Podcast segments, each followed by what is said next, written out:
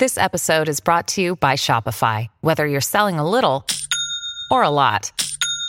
Shopify helps you do your thing, however you cha-ching. From the launch your online shop stage, all the way to the we just hit a million orders stage. No matter what stage you're in, Shopify's there to help you grow. Sign up for a $1 per month trial period at shopify.com slash special offer, all lowercase. That's shopify.com slash special offer.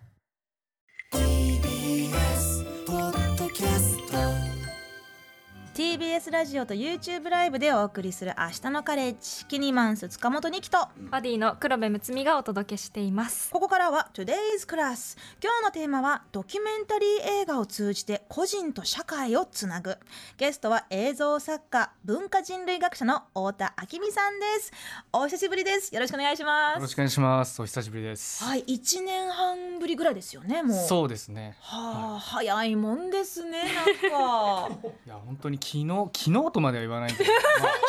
まあ、だいぶはい？先月結構最近っていう感覚なんでです。すよね、あのー、黒部はおお会いするのはおはじめ お初めて？えっと、えっと、お話しするのは初めてなんですけど、えっと、先日参加したデモであの撮影されているところを偶然お見かけしていたのであいるなぁとカメラを持って大きいカメラを持って走ってるなぁとは思ってました。はい。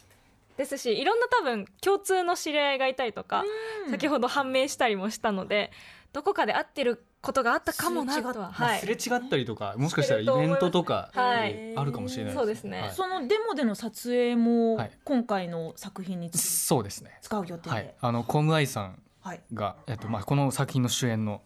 コムアイさんがスピーチしてたので、うん、まあそれも撮る撮るし、やっぱ今前再開発反対そうですね。デモで、はい。坂本龍一さんの、はい。まあ、音楽をねふんだんに使ってましたけれど、そうですね、はい。やっぱりあのーまあこの後さ話すと思うんですけどこの作品の中で今こう起きている、えー社会の動きとか世界の動きっていうのも記録したいっていうのも一つで、やっぱり坂本龍一さんが亡くなったことと、まあ、神宮外苑の再開発が今こうして問題になって議論になってるっていうことはやっぱこの時代の特徴だと思うので、はい。そういうのをこう小林さんの奇跡とこう重ね合わせながらこう救い取っていくっていうのもまあ目的の一つなので。はい。はいまあ、改めましてねプロフィールの方をご紹介しましょう、えー太田明美さん。1989年東京と生まれ映像作家で文化人類学者でいらっしゃいます。マンチェスター大学で文化人類学とドキュメンタリー映画を掛け合わせた先端手法を学びアマゾンの熱帯雨林での1年間の調査と滞在撮影を経て初監督作品となる「カナルタ螺旋状の夢」を2021年10月に劇場公開されました、えーアーティストのコムアイさんのお腹の中にいる、えー胎児の旅を通してその胎児の父である太田さんがこの世界の希望と問いに向き合うドキュメンタリー映画が現在絶賛クラウドファンディング中です。というね、まあ、そのカナルタのお話も前回すごく興味深かったしあの作品もものすごくもう見せられるものがあったんですけれど今回はめちゃくちゃパーソナルなストーリーですよね。そうですね。はい。なんか前回はまあアマゾン熱帯雨林のに住む先住民の方たちということで、まあ日本出身の僕の視点からすれば地球のほぼ真裏に住んでいる人たちを、えー撮りに行った映画なんですけど、まあ、それは僕が文化人類学っていう学問をやっていて、まあ文化人類学いろいろやり方あるんですけどそのやっぱ自分たちにとって遠い他者をいかに理解できるかみたいなところが根本的な関心にあるので、まあ、それに従ってというかな。そういう延長線上にアマゾンに、えー向かうということが起きたと。いうことなんですけど、はい。一方で人類学ってこう別の流れもあって、あの80年代ぐらいからなんですけどこう逆に自分たちを自分たちで研究してみるってどうなの？みたいな流れもあるんですよね。はい要は僕の場合だったらまあ日本出身の僕が日本をあえて研究してみるとか、うんうん。アメリカ出身の人がアメリカをあえて研究してみるとかっていう流れもこうあってでまあそれからもある意味インスピレーションを受けてるんですけど、こう自分の、まあ、人類学者としての視点をもう真逆に反転させてみるみたいな。はい。なんかその自分が属するその文化だったりその環境をあえてちょっとこう他者の目線から見るというか、なんかメタ認知的な手法もあるんです、ね。その通りです。はいでそれがまあ巡り巡ってこう本来人類学し人類学ってまあその欧米がこう19世紀あたりからこう植民地主義でどんどんこういろんな国々を征服していくっていう歴史があってまあそれとともにこう動きもあったのでまあその流れもちょっと組みつつはい。という感じですね。まあ、そのコムアイさんとはこの、まあ、前作の「カナルタ螺旋状の夢」の劇場公開の,、まあその映画館でお会いになったという、はい。それがファーストインプレッションだファーストインプレッションです。あのまさにカナルタラ戦場の目があのシアターイメージフォーラムという映画館で、まあ10月2日に初公開となったその初日に来てくださって、まあ僕もその時舞台挨拶でいたので、その時に挨拶したのが最初で。はい、でもそれまであの、ね、日本から長長年離れてらっしゃったからコムアイさんがどういうアーティストかその時は分からなかったっていう。その時そうです。わ全然わからなくて、うんただ友達なんか今も小向井さん結構現代アートとかの分野であの、まあ、自分も作品作っていたり、うん展示でこういろいろ関わりがあったりとかしててでその時僕も徐々にこうアーティストの友達が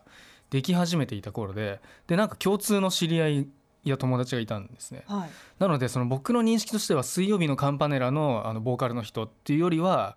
むしろその共通の友達みたいうなん。ことが最初で。そっか。でそこから調べてみたらえこんな武道館とかでやってる人なのみたいな感じに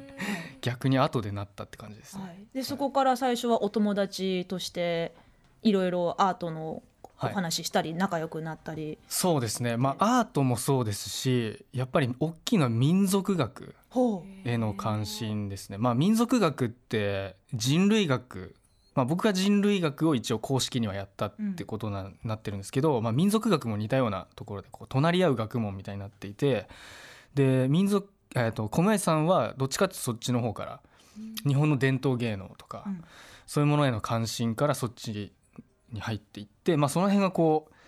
響き合ったのが最初のきっかけかなと思いますね。ね、なんか。今日はねあのちょっと事前に黒部と話をしてて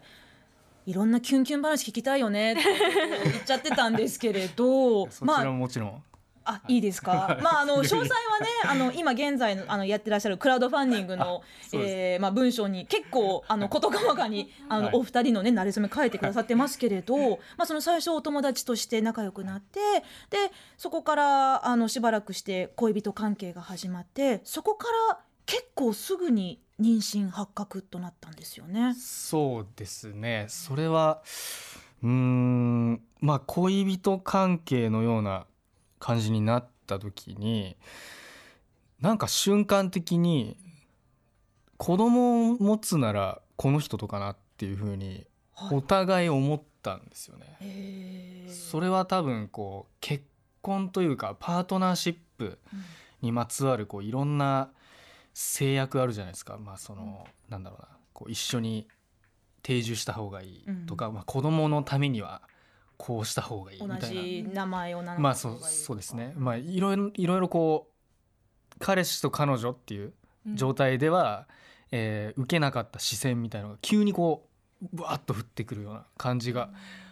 まあ、一般的にあると思うんですけどなんかコムアイさんと一緒にいた時になんかそれが全然ないなっていう。うん。僕ら2人だったらないなっていう感じだったんですよ。はい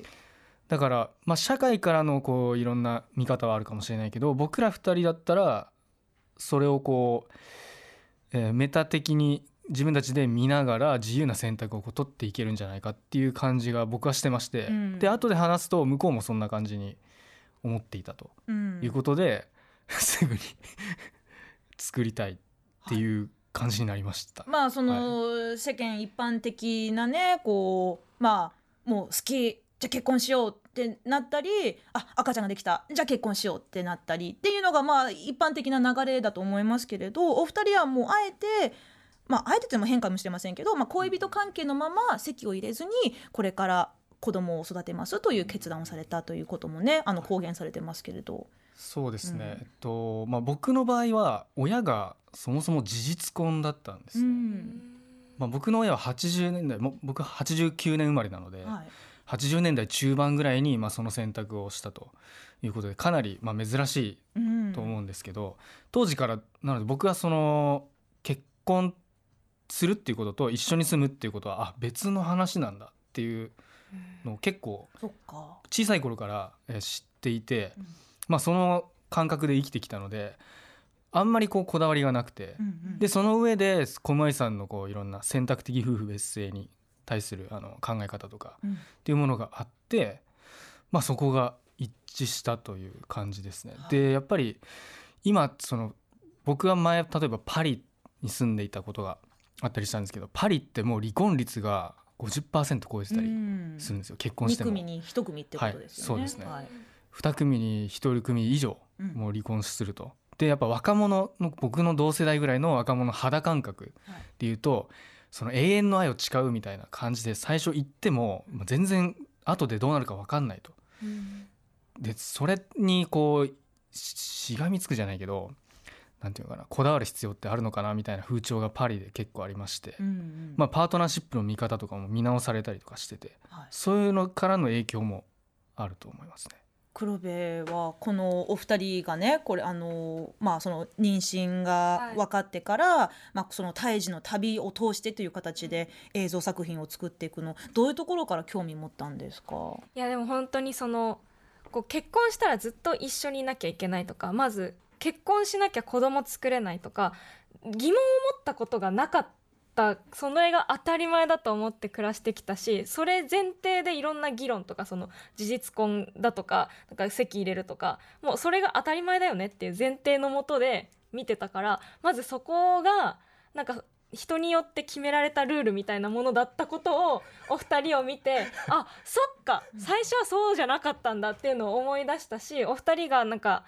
あのお話しされてるところとかを見てもそこもともとなんだっけとかもともと生まれるってなんだっけとかその他者が誕生するってなんだっけみたいなその根本のところをこうゆっくり時間をかけてこう探っているというかこう実践していくみたいな姿勢がすごい私も気づくこと。なんか新しく発見するっていうよりあそうだったわ。で気づくことがすごい多くてだからそういう気づきをもらえるっていう点でめちゃくちゃこう作品を見るのもすっごい楽しみなんです。まだ映像を見てないのにもうこんなに感想。ね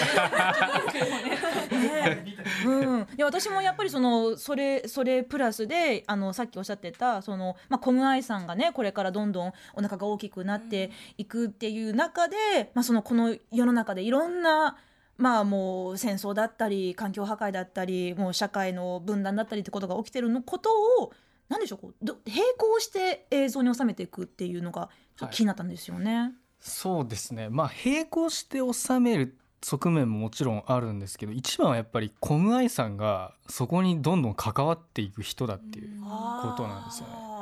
やっぱこー先日のデモも。はいまあ、先日神宮外苑、えー再開発、うん。反対デモでも、まあ、スピーチをしてましたしなんでしょうね。こう断るごとにこうコムアイさんがなんか今度こんなイベントはに呼ばれていくみたいな話をしててそれ見るとすごいこう僕にとってホットな話題というかはい。あこういうところで頑張ってる人たちがいてこういう人たちがコムアイさんをここで呼ぶんだなとか思ったりしてなんかこうすごい今の社会のもちろん全てとは言わないですけどこう僕も関心持ってるしコムアイさんも関心持ってるこういろんな分野でなんか前線をこう渡り歩いてるようなところがあってやっぱ彼女についていくからこそ見えてくるその線みたいなものが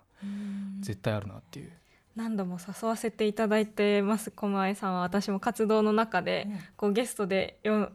呼ばせていただいたりだとか、はいはい。でもやっぱり狛江さんだからこそ伝えてくださるメッセージとかを求めてる人がいっぱいいるっていうのもあのそういうところも収めてくださっているっていうことですよね。そうですね今日はですね、ちょっとだけあの YouTube の方で今現在制作されている映像使われるかどうか分かりませんけれどちょっとこれまでもうすでに撮ってらっしゃる、えースクリーンショットがねちょっと見れるそうですので、はい。ちょっと YouTube の方に移していただけるかなと思うんですがはいこれコムアイさんがなんか楽器を吹いてらっしゃる、はい。なんだろう？これはあのラオスのケーンというあの民族楽器でして竹でできてるんですかね。竹何本も細い棒状の。はい。ちょっと厳密な素材は多分一種類じゃないんじゃないかなちょっと僕も後で厳密に調べないといけないと思うんですけどでもなんかその両手で持って両手で持って息をこう、あの吹いたり吸ったりする動きでこう音が出る楽器なんですけどどんな音がするんですか？なんかなんていうのかな。あのースコットランド。あー。バグパイプ。あれみたいな雰囲気ですね、うんまあ、多分音楽関係の人が聞いたら間違ってるよって言うかもしれないですけどうん。僕の印象はああいう重層的な音がふわーって一緒になるような小室愛さんのその横顔のなんか何とも言えないねおぼろげな光の中で吹いてらっしゃるの素敵ですね。これは本当自宅で個人的に吹いてたのではい。ここぞとばかりに撮ってみました。もうそういうなんか日常生活もたくさんフィルムに収めて。たくさんはい撮ってます。もう本人はもう気にしないんですか？本人は気にしないかったりちょっかい出してきたり あえて外してきたり、はい。まあ、そこはやっぱり彼女もねいろいろあのやってくるので。めっちゃ楽しみ、はいこれはかなり非日常的な空間の写真、これはですね、えー先日行われた、えっと、2月かな？あ3月かな？すいません、えっと、3月だと思うんですけど、えっと、イーストイーストっていう、えっと、アートフェアですね、アートフェアでまあ本当に日本の現代アートシーンをもうかなりいろいろ網羅するフェアがあったんですけど、それのオープニングパーティーでアンチボディーズコレクティブっていうまあうまくちょっと表現できるかわかんないですけどその前衛的なこうダンスパフォーマンスをする集団がありましてそれにまあ小前さんが参加してでまあパフォーマンスをやった時の映像ですね。はい。はい。面白い、まあ、こういうそうですね。あこれもまためちゃくちゃ日常的な二人のツーショット、はい。そうですね。これはまあ動画なんですけど、はい。歯磨きする直前あですね。ーいいですね。あかそう鏡の鏡です。に映ってる二人はい。が、鏡に映ってる。なんかちょっと太田さんが後ろからはい。なんかちょっとこうハグしてるのかなってちょっと思わせるような感じですけあどハグはまだしてないですね。そうですでもまだしてないですね。まだしてないです。まあまあ。まあでもあのラブラブ感が伝わってきますよね。二人ともすごいなんかこうちょっと仏頂面な感じの真顔 なんですけど、それが逆に飾りっ気のないところをいやそうなんですこうやってね、もう何も何もこうあの飾ってないうん感じの二人のワンショットが逆にすごいちょっとラブラブ感が出てくる。やっぱりこのパーソナルなその距離感で僕にしか撮れない映像を撮りたいですよね。決してやっぱりその小室愛さんの今までのキャリアを振り返りますとか、うん。これからのこう道筋を追っていきますみたいなジャーナリスティックなアプローチもちろんゼロではないんですけど、はい。それ以上にやっぱり僕がここにいいるから撮れるっていうそういう映像をこう意識的に撮ってますね。なんかねお二人のファンからするともう萌え萌えキュンキュンしちゃうんじゃないかっていう そんなシーンもちょっと期待しちゃうんですけれど他にももう少しねあのさあ、はい。これこれはなんか制作現場の写真これははい。あのーこれも1月12月かな？12月から4月ぐらいまでやっていたあ1月です。すいません、はい。1月からやっていたあのヤンバルアートフェスティバルっていう沖縄でやってた芸術祭がありまして、まあ、はいそれにアーティストの一人としてもう出品してたんですよ。あのこれは彼女の作品の制作風景というか設置風景なんですけど、うんうん。そういうふうにこう歌うだけじゃなくてあのアート作品も自分の名義でもちろんいろんな人とコラボレーションしながらではあるんですけど、うん。自分の名義で出してっていうこともやっているのでうんうん。そういうこう新しい活動はい。も、あの収めてます。これあの現場のすなんか大きなスクリーンがありますけど、はいこれなんか指の指紋が映ってるんですか？そうなんですよ。これはあのなんて言えばいいんですかね。鬼女化っていうあの沖縄のえーやんばるのまあ地域がありまして、はいえーそこでえっとなんて言えばいいのかな。まあ糸を紡いでいくうんあの芭蕉布っって呼ばれるあのバナナの一種を使った糸をつ紡いでいくあの実践がありましてそれがまあ今何ですかね。えっ、とまあ存続していくかしていかないのかみたいなところでこう揺れてるんですけど、うん。まあ、その糸を紡ぐっていうことにまあその世代を顕微鏡で撮影したっていうまあ作品です。へーもう本当にコムアイさんご自身のまあ表現者としての活動もたくさん見れるしお二人のまあ本当に素朴な日常の風景もそして、えー世の中で起きているさまざまな、えー現象そしてお腹の中の胎児いろんなものがこの映像作品にねはい、てんこ盛りになっていくと思うんですけれど、はあのこのフクラウドファンディングの方もねまだあと2週間ぐらい続いてるそうですけれど結構はいいろんな方々からの支援、はい、集まってますか？そうですね。あのおかげさまで結構目標金額があの高くて、うん。まあ、本当に制作費をしっかり集めたいという目標でやってるんですけど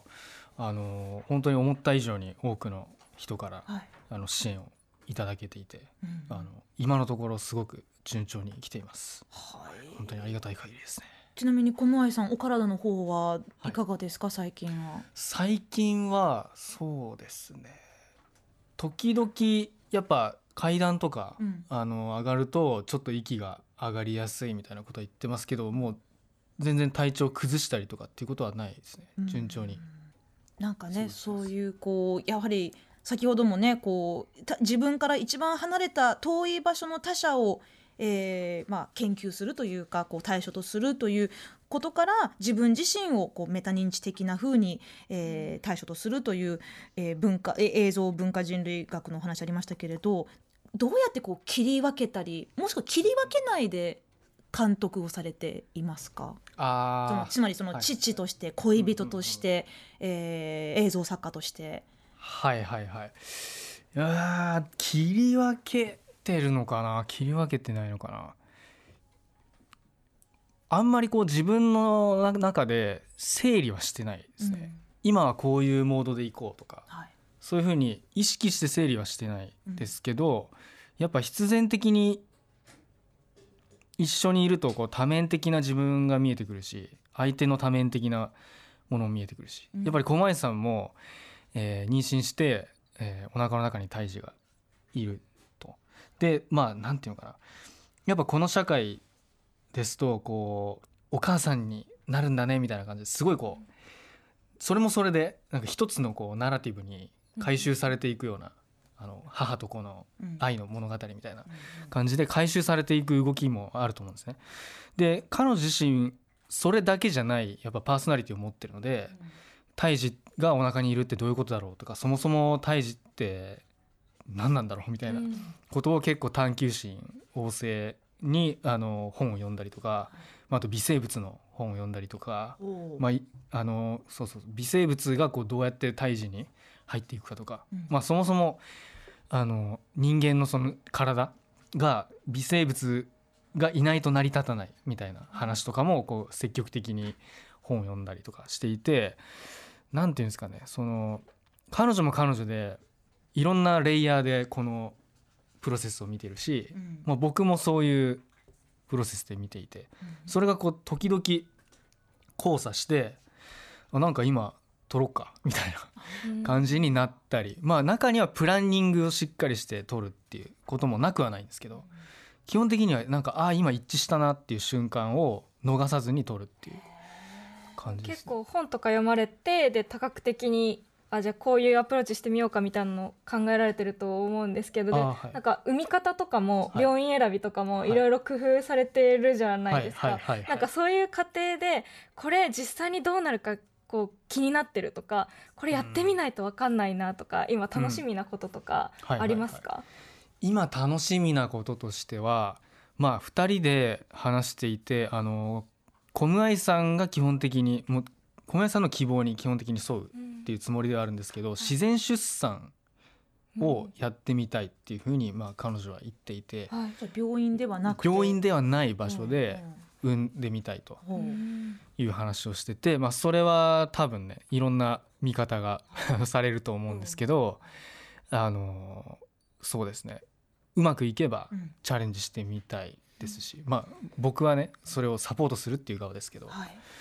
どうなるか楽しみっていう感じですね。ー楽しみでもあるしちょっとドキドキもするしね。そうですね、うんまあいろいろやっぱり妊娠出産にまつわることで、まあ、そのリスクをどう考えるかとか、うんまあ、いろんな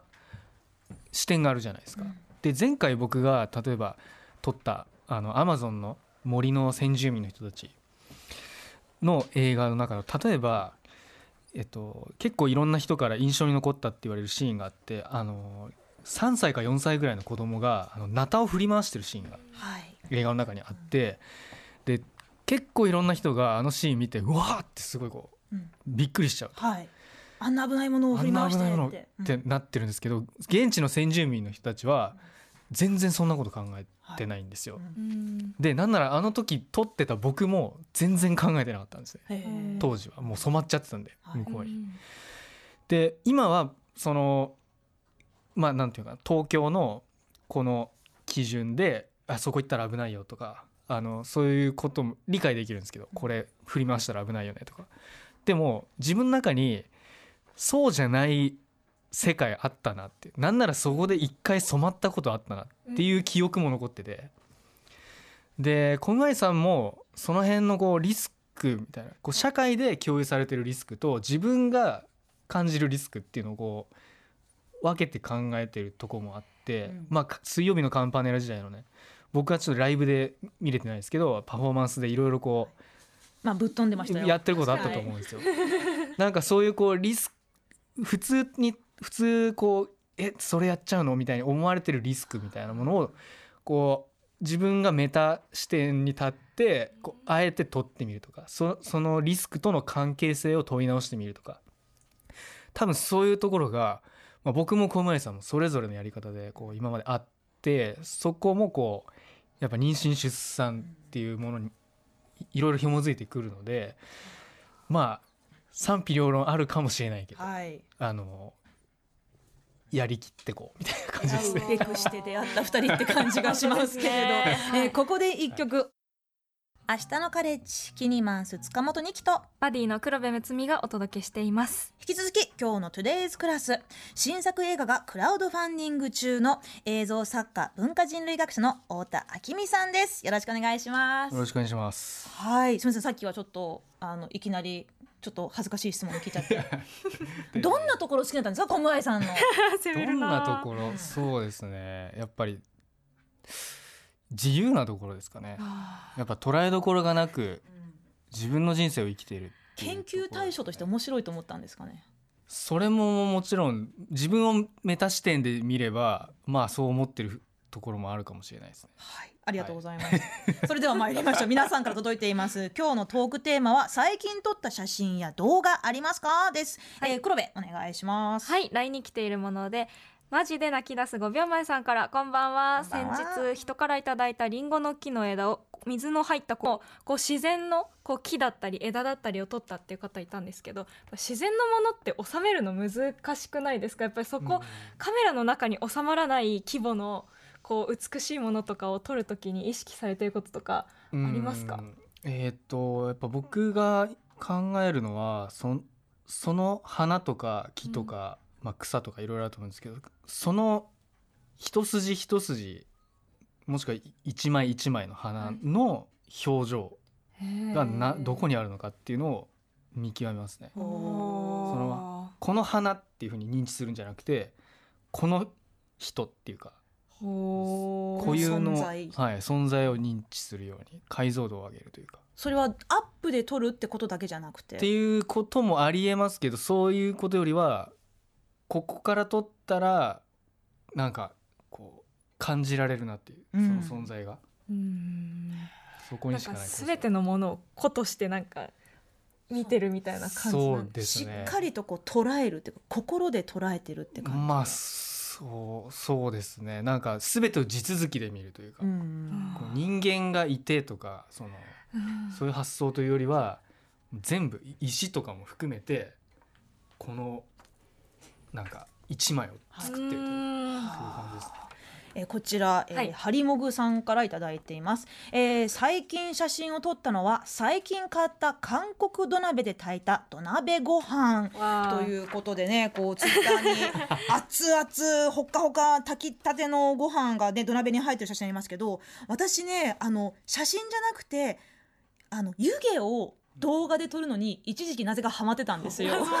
なんかその私も土鍋でご飯炊くんですけれど、なんかこうパカって開いた瞬間のあのモワモワモワっていうあの湯気がすごい美しいなって思ってでなんかもう本当に1分ぐらいただ湯気をへ動画に撮ってインスタのストーリーに上げたことあります。インスタ。そう。えあのそういうそういうちょっとーい。い本当にいろんな方から写真付きでいろいろツイッターとかにも上がってるんですけどちょっとお時間もはい。そろそろなのごで、めんなさい。えっとですね、はい。最後にちょっと告知がございまして、えー、太田さん、ちょっと告知お願いします。クラウドファンディングはいつが締め切りでしょうか？はい、えっと、クラウドファンディング、えっと、締め切り5月9日の23時59分までです。はい、こちら、モーションギャラリーのね、クラウドファンディングの方で、えー新作映画、ラ・ヴィ・シネマティック映画的人生というタイトルでクラウドファンディング中です。えーご関心ある方、ぜひ応援のほどよろしくお願いします。そしてもう一つ、今週末、カナルタの上映イベントがあるということで。そうですね。えっと、自主上映会ということで、1日に3回、えー上映がありまして、東京の国立で上映します。うんで、これどうす、リンクとかって、まあ、ちょっと、はい、僕のツイッターとか見てくださいって感じですね。はい。はいリツイート済みだそう。あはい、公式の方でリツイートしてそうなんです。ありがとうございまます。すのでね、太田さんのツイッターでもチェックしてください。はい。まあトークもね、あの結構ディープなお話、裏話とかも聞けると思いますので、えーまだ見てない方はぜひチェックしてみてください。じゃあこれからね、あのまだまだ制作期間続くと思いますけれど、まああのコムハイさんのお体ね、あのもう問題ないように、はい、はいあの応援してますとぜひはいお伝えください。はい、伝えておきます。ありがとうございます。はい、えー、明日のカレッジ Today's クラスここまでのゲストは映像作家で文化人類学者の太田明美さんでした今日はどうもありがとうございましたありがとうございましありがとうごたざい。ました